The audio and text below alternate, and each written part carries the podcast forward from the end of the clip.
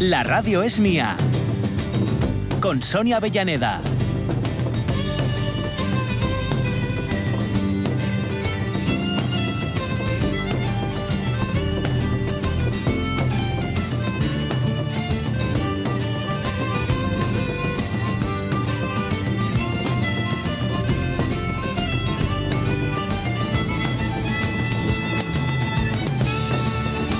Como lo que hacemos nosotros, pero más extenso. ¿Qué te pareció? ¿Eh? ¿Eh? Muy preclaro. Decía Juan Pastor que a veces los niños no tienen Claro. palabras, pero ya tienen discurso. Anda cuando las encuentran. Jolín. Va- Vaya. Así, en tres segundinos Sí, sí, y sin sí. inmutarse. En fin, bueno, pues eh, segunda hora de la radio es mía, que encaramos preparándonos. ¿Necesitamos alguna pista, Tellado? ¿eh? Sí, sí. Para ese mm, personaje que nos traes hoy. Un personaje rescatado ya del viernes, con lo cual viene reensayado. Sí. Porque has tenido todo el fin de semana. Sí, pero bueno, ya está bastante, yo creo... Ese es de ya- los, eh, de los que tienes tu músculo Sí, con él. Sí, ahí para decir. Vale, vale. Oye, yo no mm, entre que no me aclaro con las pistas y que luego mm, vivo y olvido, necesito que me refresques las pistas del Perfecto. viernes y si acaso que nos des sí, alguna doy más. alguna más, y el- porque son cinco, entonces voy a dar eh, esas, las dos del otro día más, Sí. más otra más. Venga, venga, Perfecto. estupendo. A ver, ¿por dónde va a ir Bueno, los tiros hoy? La primera era, nació en el 63 en Setúbal, ¿Vale? En Portugal. Eh, su padre fue portero de fútbol eh, y estudió en el Instituto Superior de Educación Física de Lisboa, eh, educación física, Sí. y bueno, luego fue también profesor de educación física durante unos años, de muy joven, pero bueno, básicamente solo puedo decir que luego no se dedicó a eso. Se ha Ah, dedicado ¿no? a otra cosa por la que es famoso. Ajá. Pero, pero dentro del ámbito del... No. No, tampoco.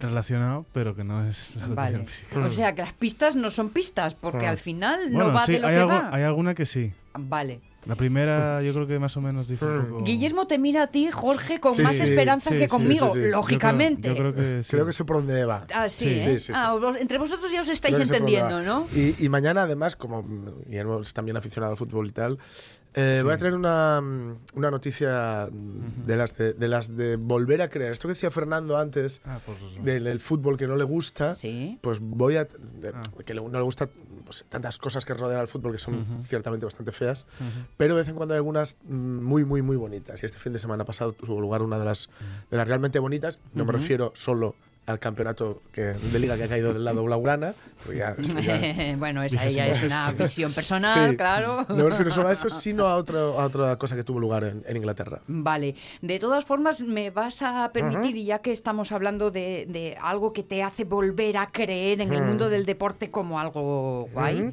Por cierto, Omar, ¿tú sabes de qué va el personaje de estos dos que se entienden? Ah, ah, vale, vale. Bien, Eh, déjame que adelante ya la respuesta que nos hace María Sun Muñiz en el Facebook de hoy, porque eh, mm, da dos líneas para el tema y dice fin de semana impresionante. Está hablando, cómo no, de la Liga Genuine. Ah, eh, que cierto. nos mantiene informados semana a semana, es nuestra informadora de cabecera.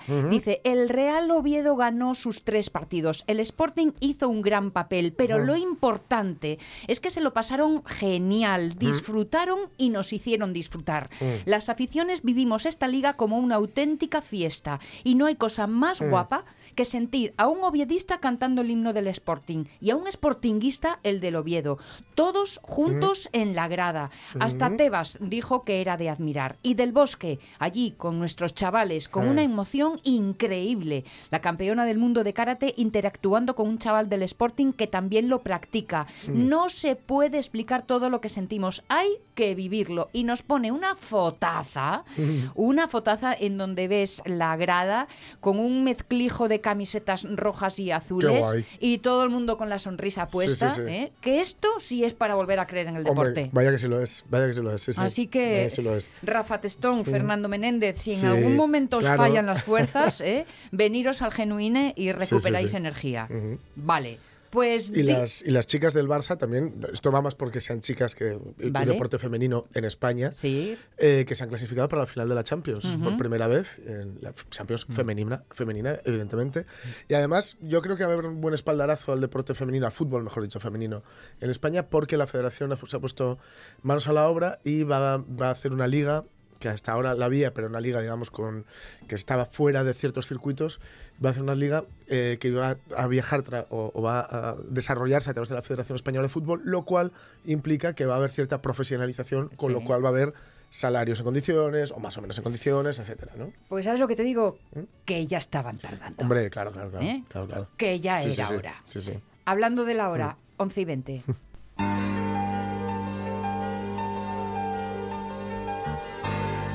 El momento ya llegó. Hoy es el día, por primera vez lo haré. Ya tengo edad, ya pasé la pubertad. Ya soy un hombre, me lo está pidiendo el cuerpo. ¡Qué caray! Llego al sitio en cuestión. Hay mucha cola, educado pido turno. Para entrar, en la cola algunos miran de reojo, mientras otros ya la empiezan a sacar. Después de esperarme más de media hora, por fin me introduzco en el cuchitril, donde ella me espera y es tan seductora que siento en el cuerpo una ansia febril. Me la busco y maldición. Bueno, podéis ir imaginando Sí. eh, todo el resto y sí, es lo que os temíais. Está hablando de la primera vez que van a votar. Mm, claro. Evidentemente una canción que es hija de su tiempo y que nos viene peripintada, evidentemente, para esos recuerdos de vuestra primera vez. Primera vez que acudisteis a unas urnas para expresar vuestra opinión. Y ese recuerdo lo tiene claro, por ejemplo, Marce Gijón. Dice, pues lo mejor poner... Ah, no, espera, que me, me- me he ido a otra contestación y Ah. claro, digo, lo de salir con el perro a pasear, Ah. bueno, podía haber sido, ¿eh? Podía haber sido, pero no era el recuerdo en el que estábamos. Espera, que es que se me eh, han liado todas las Ah. respuestas del Facebook. Aquí estoy. Lidia Campa Monteserín. Me acuerdo más de mis casi primeras elecciones un par de semanas antes de cumplir los 18. Me daba una rabia que todos mis compañeros de clase pudieran ir a las urnas y yo no, pero me desquité en años sucesivos. Para Marce Gijón, me acuerdo, era 1977, las primeras elecciones en democracia. La ilusión era muy grande porque eran muy esperadas. Sigo votando, pero reconozco que ya no tengo aquel sentimiento de esperanza e ilusión. Hemos llevado ya muchas desilusiones a lo largo de estos 42 años, aunque también digo que esta vez sí he sentido que eran unas elecciones importantes, diferentes, que nos estábamos jugando mucho y que era imprescindible votar otra vez con la ilusión de aquellos años, aunque con los pies ya en la tierra, sabiendo que no todo va a ser como queremos. Mm. Mira, Manuel Crespo Martín dice, sí la recuerdo y sigue gustándome votar. Yo he sido presidenta de esta mi querida comunidad, pero no saqué ni un duro ni me quedó pensión vitalicia. Ay, qué pena por Dios. Ay, qué pena, por Dios. Oye, la participación este año que fue muy alta, ¿eh? Será, En mm, Asturias creo, y hablo de memoria, un 73%. Sí, sí, sí, sí, sí, sí. Y es muy probablemente la mejor noticia. De- de- por lo menos a priori. Sí, Es sí. casi seguramente la mejor noticia, porque bueno, lo, lo primero es participar. No sé si con más o menos ilusión, pero por lo menos de forma activa, que luego no nos quejemos de lo que otros hayan decidido. Manuela Crespo Martín, sí, la recuerdo. Y Sí, esa es sigue... la que- la ah, que- perdón, perdón, sí, sí, perdona, Manuela, Rubén que, te- Cardín. que me repito. Rubén Cardín, siguen poniéndome nervioso las elecciones. Daste cuenta que es un grano de arena en la playa, pero cuando ves que somos tantos los que pensamos parecido, ya te tranquiliza. Ayer saqué el voto del sobre tres o cuatro veces para comprobar que no me había equivocado. Ayer, por cierto, que para votar hubo ciertos cambios, por- como por ejemplo el hecho de que ahora iba por calles y no, se podía- no está estaban en las listas con los nombres, a no ser Sí. que llevas la tarjeta censal, que ya ibas de esto a, a tal. No era mi caso, pero, Eh. en fin. Yo Eh, tampoco. Es más, no me encontraba en las listas y tuve que volver a casa por la tarjeta. Sí, es que además las, las listas, eh, por este tema de la nueva ley de protección de datos, Sí. pues por ejemplo, al menos donde estaba yo, donde fui a votar, no estaban las listas, pero es decir que mira, los, hay los interventores de la gente de otros partidos, de muchos partidos, que pregunté inmediatamente, me lo buscaron, dónde era. Te echaron dónde una era. mano, Sí, ¿eh? sí, bueno, para eso están, para eso están, para Muy ayudar. bien, Muy bien. Roberto Cañal. Mm. Dice, buenas gente, sobreviví al fin de semana. Las primeras elecciones tocó medir con mi abuela, yo no podía, y para 21 años. Eh, 21 años, luego, luego ah, mm, ah, claro, sí, sí. Baixárolo a los 18, sí, quiero decir. Ah, Claro, era cuando ser la mayor de, Era mayor de edad, era a los años, 21. claro, estaba pensando, digo, mm, que como de... Eso, esos tiempos no te pillaron. No, no, no, claro. Claro, Bobín, ahí es lo que Claro, tienes. claro. Y ella tenía miedo, pero fuimos y votó y en todavía me acuerdo de la caria que tenías volviendo para casa. Nun dixo nada, pero nun facía falta. Mm. Yo fui cinco años siguiente presidente de la Comidina para escribir una enciclopedia. María Soto de la comunidad, supongo. Sí. ¿eh? Mm. Presidente de la comidina de la comunidad. Sí. María Soto, yo actualmente presidenta de la comunidad, la primera Mira. vez que fui a votar, ¿eh? no me lo permitieron por menor de edad, 17 Mm. primaveras. Aún se la tengo guardada. Eh, La papeleta, claro.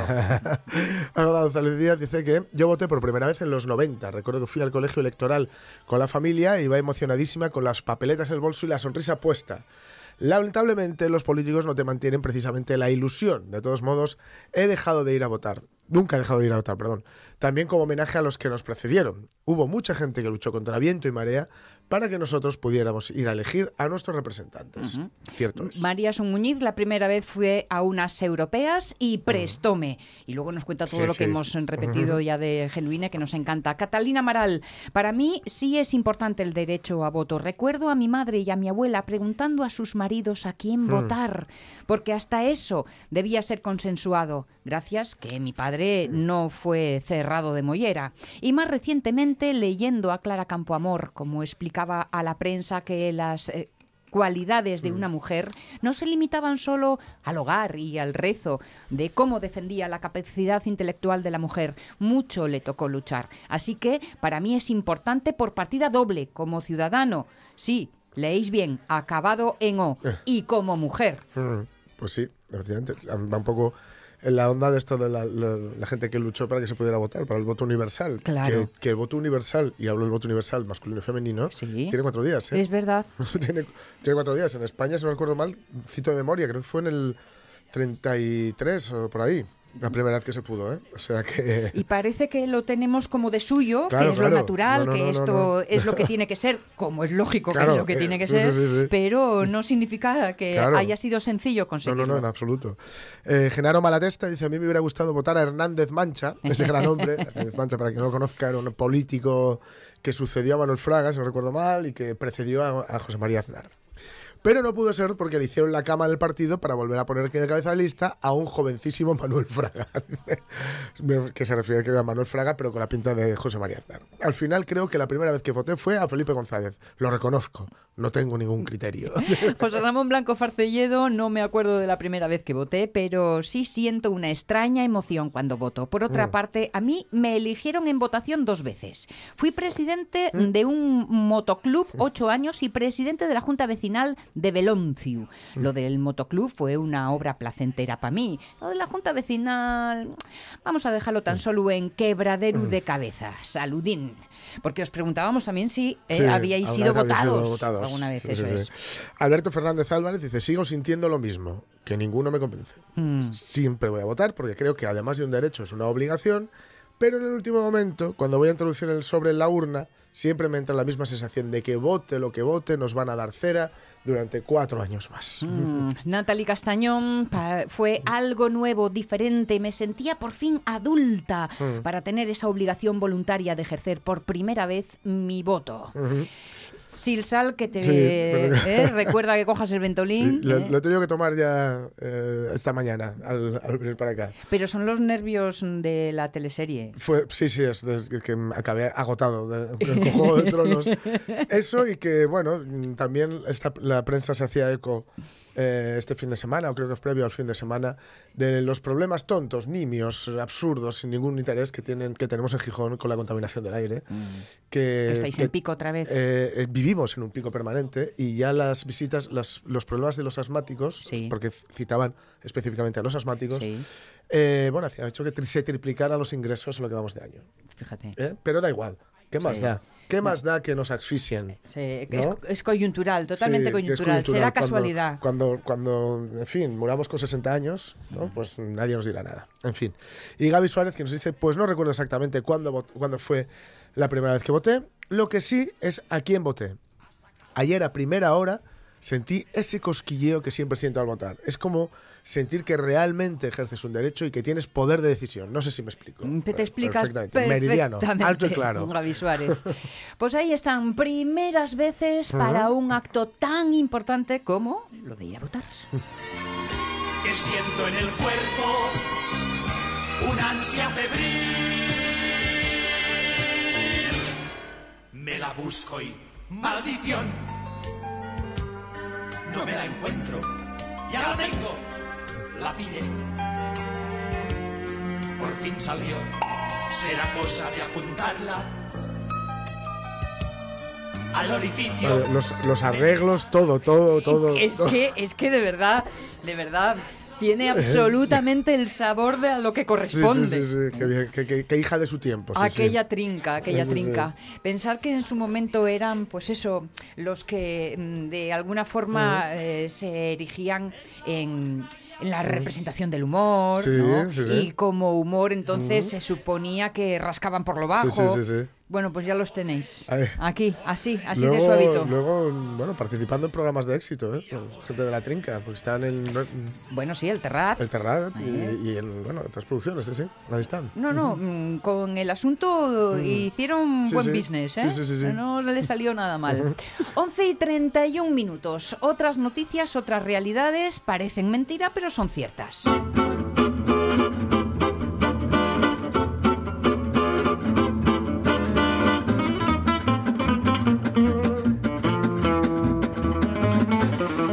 Vais a perdonar, que siempre dejo al Lockhart fuera de la lectura del Facebook. Dice que si lo recuerdo, no lo olvido en la vida. Miércoles 12 de marzo 1986, referéndum de la OTAN. Por primera voz, vez que voto y presidente de la mesa. ¡Hala! Superar eso.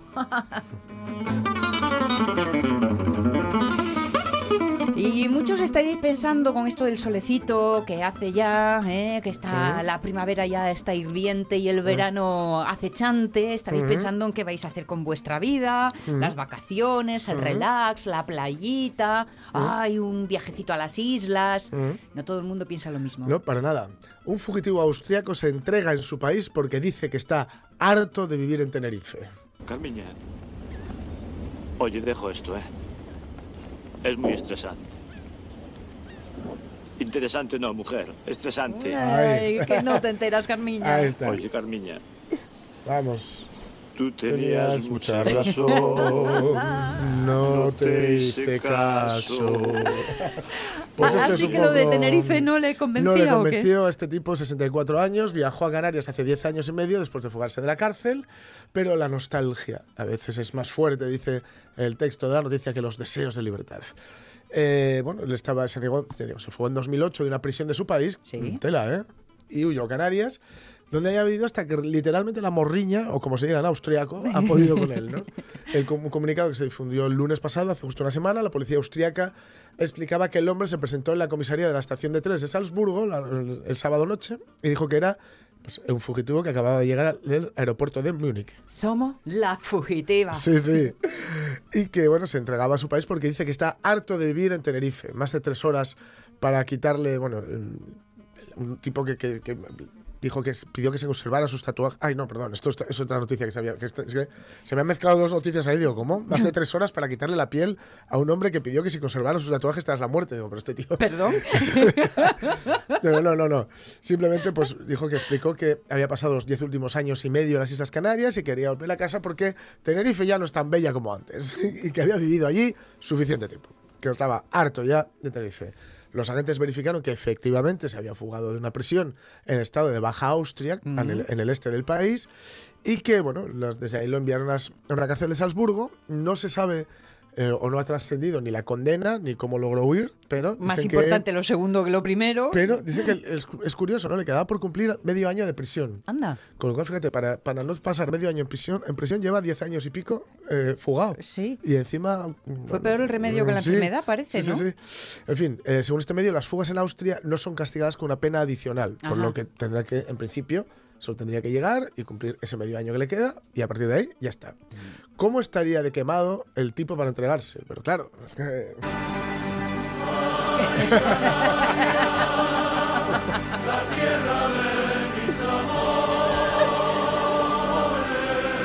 Sabandeños y dos. Claro, claro. Ahí está.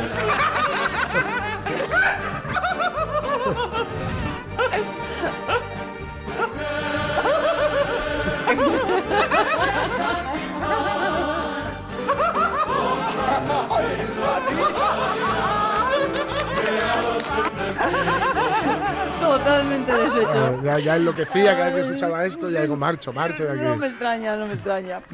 Hay frases que parecen, pues eso, solo una expresión, pero no, no, no, no, no era una frase hecha. Mi madre. Huélese por la boca. ¿Alguno pilló una fartura faves, eh? Estoy sintiendo tu perfume embriagado. No puedo con esa Sí, sí, frase, es de verdad, terrible. es que me llega al alma. Es terrible, es terrible. Pero de verdad que no es una frase no, hecha. fíjate. Los científicos descubren que los seres humanos huelen también con la lengua. Sí, sí. Fíjate, y empieza con una, con una cita familiar, digamos. Cita familiar para el científico. ¿Las serpientes sacan la lengua para oler, papá? Fue la pregunta que el hijo de 12 años de Mehmet Hakan O'Donnell, biólogo celular del Centro Monell de Estados Unidos, le hizo un día a su padre. La inocente cuestión fue el inicio de todo un estudio de centro de investigación que lidera O'Donnell y que está especializado precisamente en eso, en conocer cómo funcionan los sentidos del olfato y del gusto. Ajá. Los resultados fueron hechos públicos, eh, es decir, eh, a través de un sitio de preimpresión, es decir, haber, sin haber pasado eh, la revisión per pares. Sí, ya sabéis que las Que publicaciones científicas, es. antes de acceder al Ajá. público, eh, los que tienen el mismo nivel que tú son Tienen que los leerlo que y- la y repasan. eso, eso es. es. Pero en este caso todavía no Todavía ha no, vivido no, este no, no, proceso. no, no, no. Vale. Y dice que el equipo encontró receptores olfativos funcionales, es decir, los sensores que detectan los olores en la nariz, Sí. también en las células que regulan el gusto en la lengua. O sea que en principio diríamos que también olemos, por así decirlo, a través de este órgano, de, de la lengua. Que, por ejemplo, a la hora de la comida, esto que esto del olor es muy importante para Sí. la comida y tal, claro, si, si digamos forma parte del gusto, Ah, Claro, sí, pues tendría mucho que ver. Lo de no me sabe a nada porque estoy acatarrado. Claro, efectivamente, Eh, efectivamente. Tampoco, por eso te digo que tampoco es que resulte tan Sí, sorprendente la noticia, ¿no? Claro. Y sugieren, estos hallazgos sugieren que las interacciones entre los sentidos del olfato y del gusto, que son los componentes principales del sabor de los alimentos, pueden comenzar en la lengua y no en el cerebro, porque también pensábamos que llegaban dos informaciones o, o informaciones por dos lugares distintos y se mezclaban en el cerebro. Ajá. Ahora puede ser que ya directamente Ya vienen ya mezcladas vienen desde la lengua. mezcladas, Eso es. Nuestra investigación puede ayudar a explicar cómo las moléculas del olor influyen en la percepción del gusto, dijo Ostener. Así que nada, olfatos finos, lenguas afiladas, colmillos largos. Usted usa crema hidratante bien. Y algunas veces se pone l'air du temps, Pero no hoy. Pero hoy no. Exacto, exacto. Wow. bueno, pues nada, lo de huélese por la boca va a ser que ¿Eh? sí. Ay. Dios mío. Las 11 y 38 minutos, esas eh, noticias que ocurren en el mundo y que a veces nos dejan con la boca abierta, nunca mejor dicho.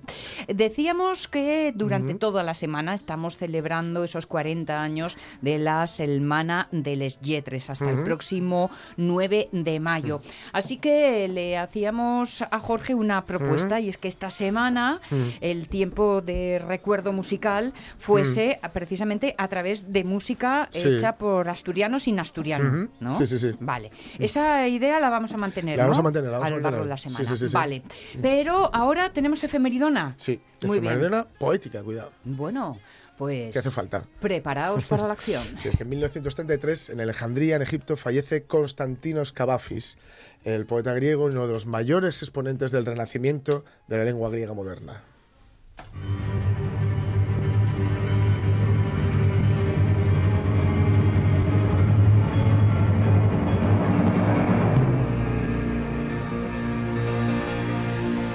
Algo que dijeron al lado mío dirigió mi atención a la entrada del café y vi el hermoso cuerpo que parecía como si el amor lo hubiera forjado con su más consumada experiencia, plasmando sus armoniosas formas con alegría, elevando esculturalmente la estatura, plasmado con emoción el rostro y dejando a través del tacto de sus manos un sentimiento en la frente, en los ojos y en los labios. ¿Qué esperamos congregados en el foro? Es a los bárbaros que hoy llegan. ¿Por qué esta inacción en el Senado? ¿Por qué están ahí sentados sin legislar los senadores? Porque hoy llegarán los bárbaros. ¿Qué leyes van a hacer los senadores? Ya legislarán cuando lleguen los bárbaros. ¿Por qué nuestro emperador madrugó tanto y en su trono a la puerta mayor de la ciudad está sentado solemne y ciñendo su corona? Porque hoy llegarán los bárbaros y el emperador espera para dar a su jefe la acogida. Incluso preparó para entregárselo un pergamino. En él muchos títulos y dignidades hay escritos. ¿Por qué nuestros dos cónsules y pretores salieron hoy con rojas togas bordadas? ¿Por qué llevan brazaletes con tazas amatistas y anillos engastados y esmeraldas rutilantes? ¿Por qué empuñan hoy preciosos báculos en plata y oro magníficamente cincelados? Porque hoy llegarán los bárbaros, y espectáculos así deslumbran a los bárbaros. ¿Por qué no acuden como siempre los ilustres oradores a echar sus discursos y decir sus cosas? Porque hoy llegarán los bárbaros y les fastidian la elocuencia y los discursos. ¿Por qué empieza de pronto este desconcierto y confusión? Qué graves se han vuelto los rostros. ¿Por qué calles y plazas a prisa se vacían y todos vuelven a casa compungidos? Porque se hizo de noche y los bárbaros no llegaron. Algunos han venido de las fronteras y contado que los bárbaros no existen. ¿Y qué va a ser de nosotros ahora sin bárbaros? Esta gente, al fin y al cabo, era una solución.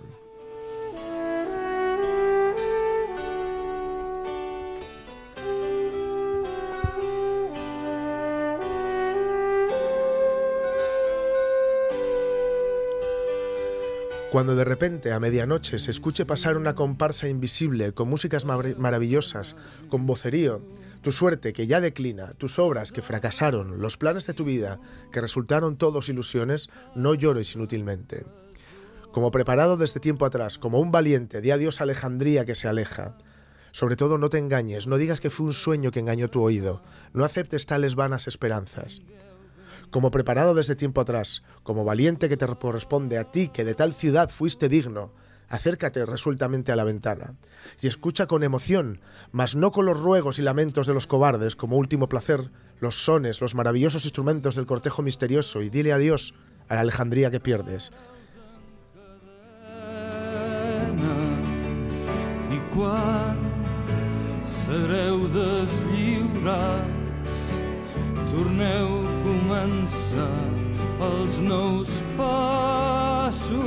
Y dices, iré a otra ciudad, hacia otro mar y una ciudad mejor con certeza hallaré.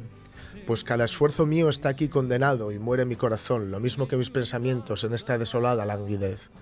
Donde vuelvo los ojos solo veo las oscuras ruinas de mi vida y los muchos años que aquí pasé o destruí.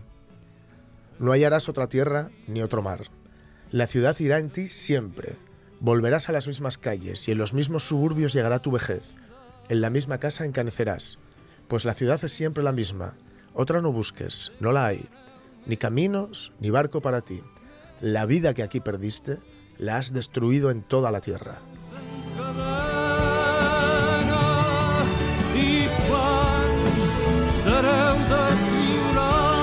Afortunadamente no es así. La vida que se destruye aquí no la destruyes en toda la tierra, pero esto era parte de eh, cuando lleguen los bárbaros eh, y, el dios, eh, y el dios abandona a Antonio, entrada, a la entrada al café y la ciudad, que son algunos, un puñado de los, mm, de, los mar- maravillosos poemas que escribió Constantino Cavafis. Sí. Y falta uno muy famoso, pero es que el que es muy famoso está sonando.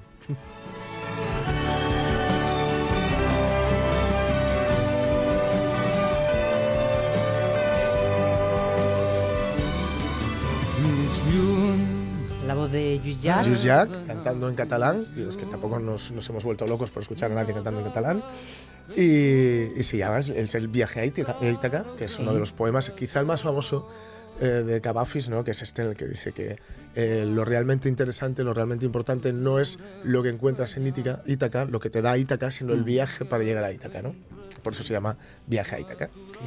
Esta gente al fin y al cabo eran la solución, me encantó esa frase. Sí, es que era muy, era muy lúcido Cavafis, que era muy lúcido Cavafis y a veces parece que son los bárbaros, el miedo a un enemigo común, Eh. quienes eh, puede hacer reaccionar o quienes puede hacer que alguien se esconda detrás de ese miedo para eh, operar de alguna forma. ¿no?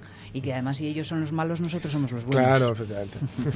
Cada, eh, eh, ahí está la categoría en un, en, en un escrito y este lo demuestra. Sí, sí. Cuando puedes coger cada una de las frases y encontrar toda una narración Sí, escondida claro, en ellas. Claro, claro. Hoy que Además, Cavafis tenía una dualidad muy interesante, que es que él, por un lado, él era un griego del siglo XIX, siglo, bueno, siglo, siglo XX, eh, que vivió muy de su tiempo, que llevó una vida muy voluptuosa y tal, pero, pero muy cercana, muy pegadita a la realidad. Y entonces hay, digamos, muchos poemas que nos remiten a la Alejandría que él conoció, pero luego, por otro lado, él era un amante, de, un gran amante de la época clásica, de, Grecia y Roma. Entonces hay muchos poemas, como por ejemplo el- el dios que abandona Antonio es Marco Antonio, que está llorando la Alejandría que ha perdido a manos de Octavio Augusto. Y, esos, digamos, son poemas que tienen una vertiente más clásica o que hablan de historia clásica, con lo cual tenemos el estas, estas dos, dos sensibilidades que son una maravilla y sobre todo tratado con eso, con una sensibilidad y con una lucidez maravillosas, espeluznantes a veces incluso. 1933 Ujú. para la muerte de Constantinos Cavafis, este poeta que hoy con la voz de Luis Ujú. Jacques recordamos Sí. musicado y también con esos versos mm, rescatados hoy por, por eh, Jorge Alonso. 11 y 46 minutos marca nuestro reloj y continuamos recorrido habitual de los lunes.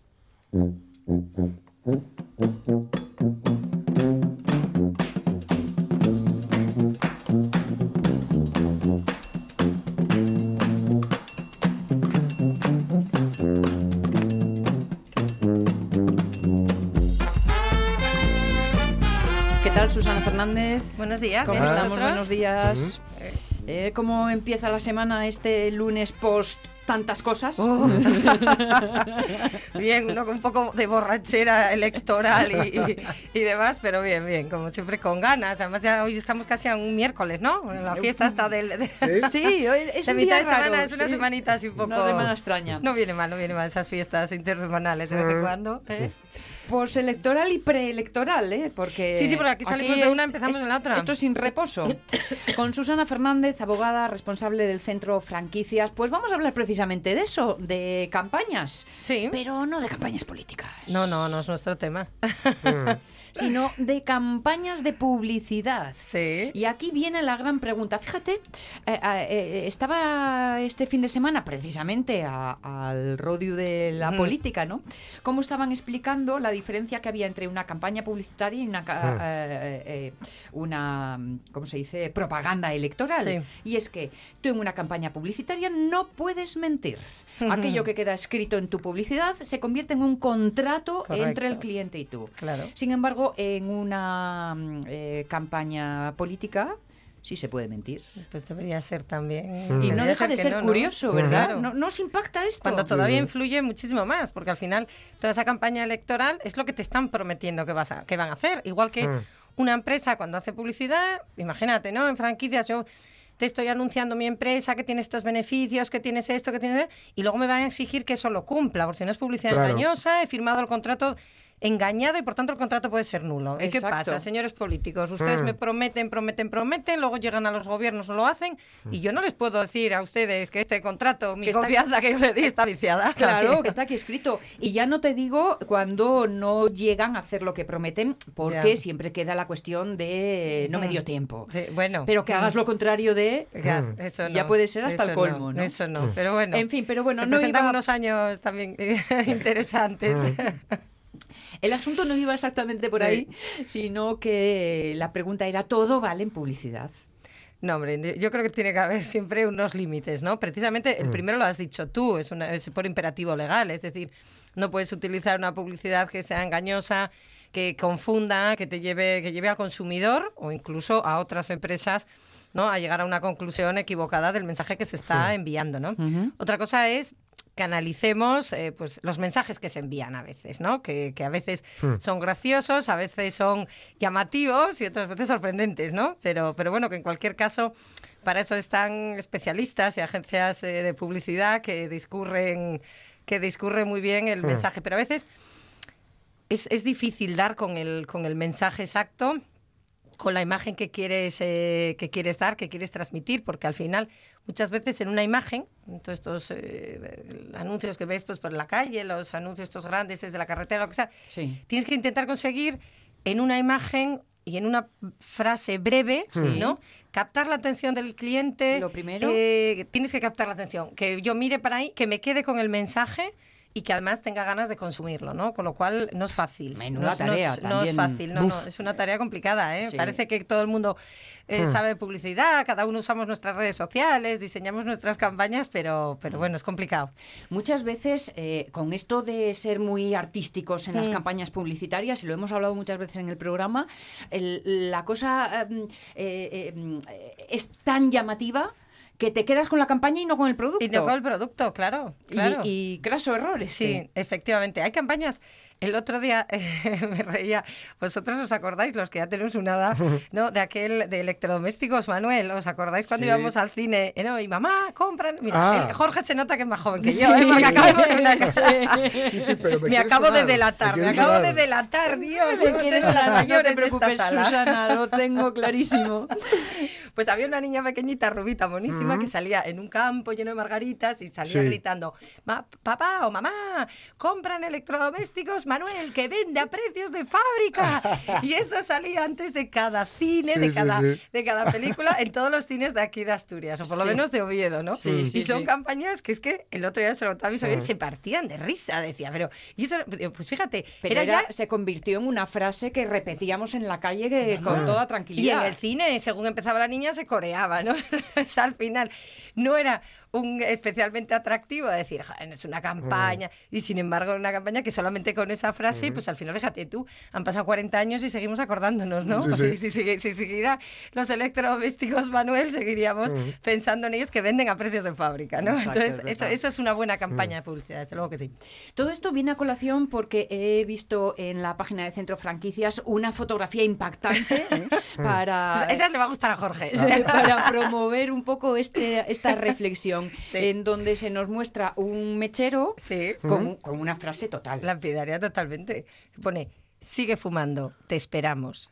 Pero le das la vuelta al mechero Mm, y ¿sabéis quién lo promociona? no serán. Una funeraria. Ah, claro. claro, claro. Una funeraria gallega, ya sabes que los gallegos con el tema de la Sí, muerte sí, y la sí, Santa sí. Compañía lo tienen, tienen un humor así como muy Sí, sí. especial, ¿no?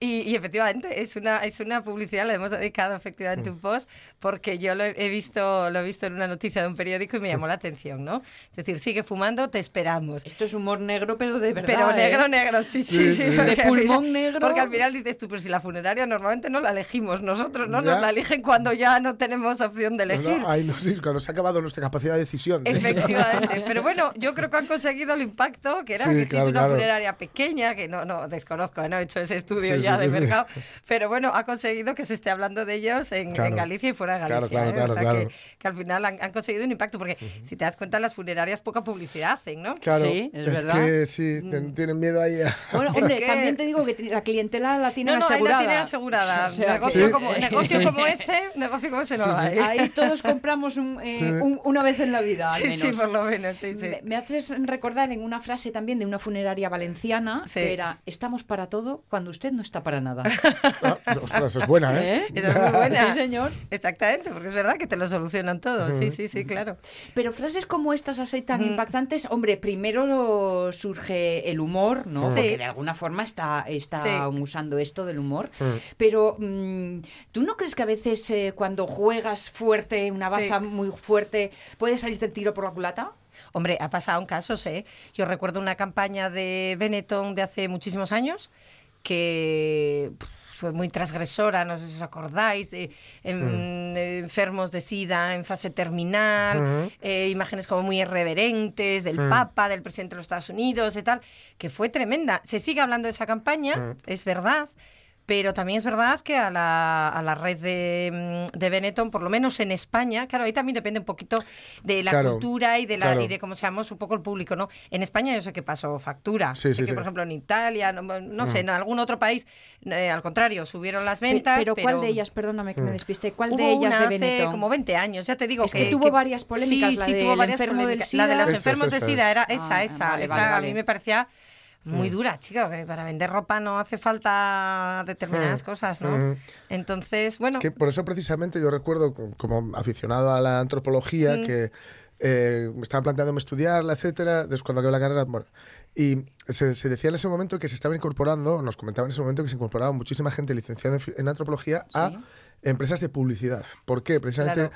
aquellas empresas que operaban no solo en España, no, Sí, sí, no solo en el claro. país, para saber cómo entrar en a esos país. mercados, ¿no? Es que es fundamental. Claro, y, y recuerdo que ponían un ejemplo que yo no sé si es, es, Mm. en fin, que si es mentira o es una leyenda urbana, pero es que lo he escuchado más veces luego, ¿no? Que era de una compañía, no recuerdo cuál era, pero era de un detergente que quiso Sí. entrar en un, en un país árabe, que tampoco recuerdo ahora mismo cuál era, Mm. y que hizo una cosa muy sencilla, absolutamente visual, que era eh, la ropa sucia entra a la lavadora y sale limpia. Sí. Y no contaron con que en los países árabes se lee al revés. Ah, Con lo cual, la ropa limpia entra a la lavadora Ah, y sale claro. sucia. Claro. Y claro, que fue un fallo tremendo. Dice, pero bueno, Fíjate. mozos. Claro. miraban aquí y dicen, pero ¿qué, qué me venden? Porque ¿Ves? claro, era la Claro. lavadora a la que le echaban ese detergente, ¿no? Claro, Claro. claro, Y claro. yo, o sea, que tengo ¿Qué la ropa, la meto aquí y sale Y sucia. sale. Pues no veo yo la... Claro, ¿ves lo importante que lo hablamos muchas veces, que cuando hablamos de tropicalizar una, Sí. una empresa, Ajá. al Sí. final no deja de ser eso. Es decir, Claro. una campaña de publicidad que en tu país de origen puede tener un éxito, de repente sí. llegas aquí, puede ser considerada, pues a lo mejor Ofensiva, irreverente, de mal gusto, claro. y tienes que adaptarla, Claro, ¿no? claro. Y entonces eso es, muy- es fundamental siempre contar con Mm. asesores en el país de destino donde vas a hacer esa, esa campaña de publicidad o donde vas a, a entrar como, como negocio, ¿no? Claro. Es- es- es in- Una es- campaña de publicidad, mm, al fin y al cabo, es un discurso, es una narración, es lo que se está. Sí. eh, eh, Mm. Es una historia que nos cuentan y a veces una historia que se puede contar en un solo golpe de vista, en una sola fotografía. O en una frase. ¿eh? Claro. Por ejemplo, la que mm, eh, nos ofreces del metro Mm. de Londres. Sí, de Nueva York. eh, ah, Mm. perdón, Sí. de Nueva York. Es total. Es una fotografía, fijaros, os la describimos para que, para que son las típicas escaleras de metro, las que vean una escalera que puede medir, imagínate, tres metros de ancha, eh, la que subes caminando, no es Ujú. escalera eléctrica, eh, mecánica, eh, toda pintadita de rosa y con el símbolo de la mujer.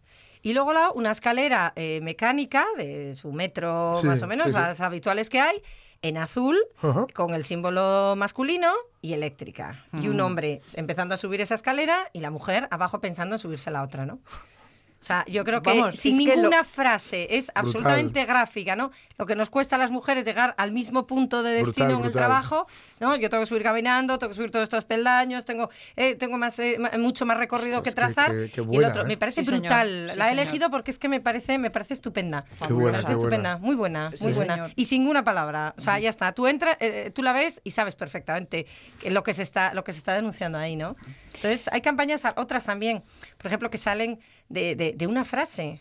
Yo no sé si ya he contado aquí la anécdota de Telepizza, ¿no? De cómo surge la, la el logo de, de- o sea, el eslogan de El secreto está en la masa. El secreto está en la masa sale pues porque en una reunión de- de- del director general, entonces hace muchos años, Ujú. de Telepizza, eh, tenía preocupación de, bueno, pues cómo controlar un poquito eh, la evolución de- del desarrollo del negocio de los franquiciados, de saber si, oye, lo que se envía se vende, eh, oye, que no se deprecie comida, que no, que no, de- que también que no declaren menos de lo que me están declarando en ventas, ¿no? Mm. Y le dice un jefe de producción, no, no, si eso lo tenemos totalmente controlado. Lo tenemos controlado en la masa. Nosotros enviamos tantas bolas de masa y de cada bola de masa salen tantas pizzas. Por tanto, si he enviado 300, pues tienen que salir tantas pizzas. O sea, Mm. puede haber un margen claro, claro. pues de merma que hay en el producto, de no sé qué tal, pero bueno, que más o menos tenemos controlado perfectamente la marcha de cada negocio de los franquiciados. Y dice el director general, anda, así que el secreto está en la masa. ¡Ostras! El secreto está en la masa, que era el secreto para él tener control de los negocios franquiciados. Y Y, a- eh, y ahí estaría el de publicidad que dijo, el secreto de la masa me encanta. lo. Y lo utilizaron de eslogan de publicidad que tuvo tanto éxito, pero fíjate de dónde viene. Sí, señor, sí, señor. Fíjate de dónde viene, ¿no? Bueno, es que esa es la tarea de un publicista, ¿no? Captar al vuelo Cap- la idea. Exactamente. Las ideas que funcionan. Sí, sí, sí. O sea, que, que ya veis cómo surgen a veces las cosas, ¿no? Las mejores. Y ya bueno. por ir cerrando con eh, en este repaso de Sí. imágenes que, que Sí, sí, nos sí. propones de sí, que, sí. que resultan bueno pues eso tan tan tan llamativas o que tienen tienen su cierta chispa Sí, sí, sí, está sí, la sí. imagen eh, última que nos propones de la farmacia Sí. Hmm. Mira, es que mm, estos días que he estado en Semana Santa, pues por la zona Sí. de Málaga, de Estepona y por ahí, ¿no? Y entonces pasamos todos los días por el coche, eh, con el coche, por un sitio que un día yo dije, eh, ¿he visto bien? O, o no la he visto bien, ¿no? Y entonces ya hubo un día a los que pasé que le, le- le dije a mi marido, vete más despacio, que a esto tengo Sí, que sí, hacerle sí. yo una foto de día y de noche, ¿no? O sea, porque es como, Sí, como sí. muy impactante. en o sea, 15 segundos en que nos 15 vamos a quedar con esa imagen Una casa, una vivienda unifamiliar grande, abajo una farmacia en letras enormes y arriba un club de alterne. Sí, sí, sí. Y entonces, claro, es, me voy a la farmacia, subo arriba, no, lo sé, llega a sus propias conclusiones, porque a mí me llamó la atención muchísimo. Susana Fernández gracias A vosotros.